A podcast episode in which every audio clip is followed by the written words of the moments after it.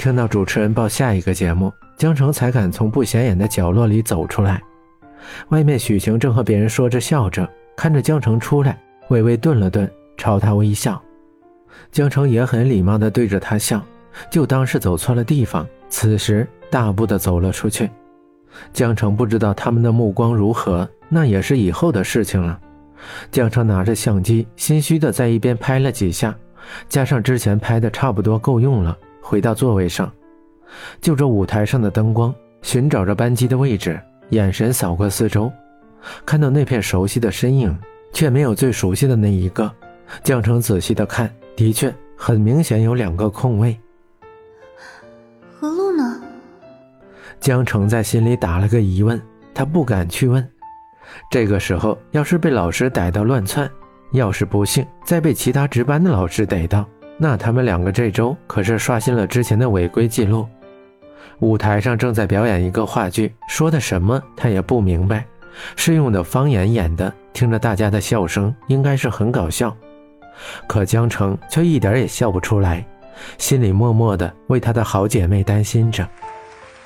是他。江城的心突然跳慢了一拍，随着大家的掌声渐渐的附和。也对，徐峰在上面也很正常。这整个节目都是他审核的。作为文艺部的学生最高代表，长得又帅，他去主持节目也是正常。江城为自己突然的紧张尴尬，还好周围的灯光比较暗淡，大家的注意也不在他的身上，他的小表情也没人看到。徐峰穿着灰色的羊毛衫，配着棕色的西装裤，安静中带着成熟又不失一个学长的风范，和旁边的女生咖啡色的晚礼服完美搭配，一个靓丽，一个帅气，这必定成为今晚的最大话题。红色的帷幕放下，投影灯照在舞台中间，那一片格外的亮。帷幕后面隐约的可以看到一个物件，朦胧中带着期待。全场静的几乎连呼吸声都听不到。这是一个特别的节目，主持人卖了个关子。徐峰学长很儒雅的笑着，大家更加的好奇。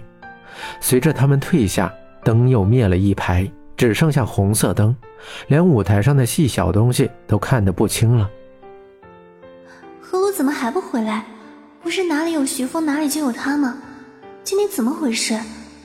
不会是被逮到了吧？江城蹲在下面给何露打电话，手机一直响，却没有人接。不可能，你骗我的！一个低沉的男音响起，却没有见到一个演员。舒缓哀伤的音乐响起，帷幕慢慢拉开，女生们的脸上带着急切、紧张、悲伤的神色。徐峰学长穿着白色西装，黑色领结别致地系在锁骨上。他的眼神里带着迷惑、忧伤，半跪在一个水晶棺前面。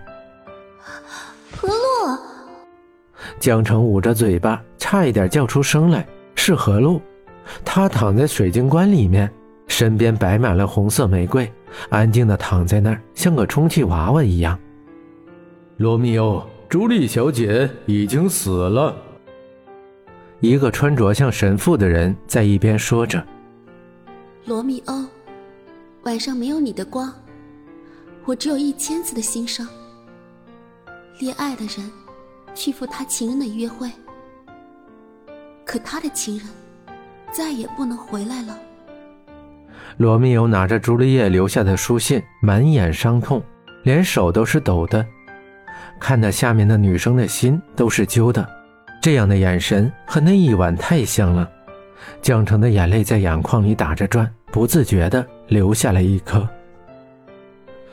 朱丽叶，这只是一个梦，一个一觉醒了就消失的梦。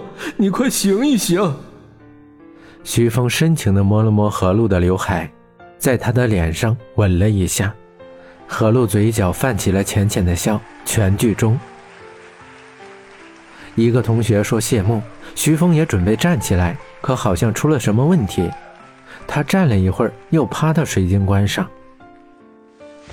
谢幕了，徐峰小声的说着。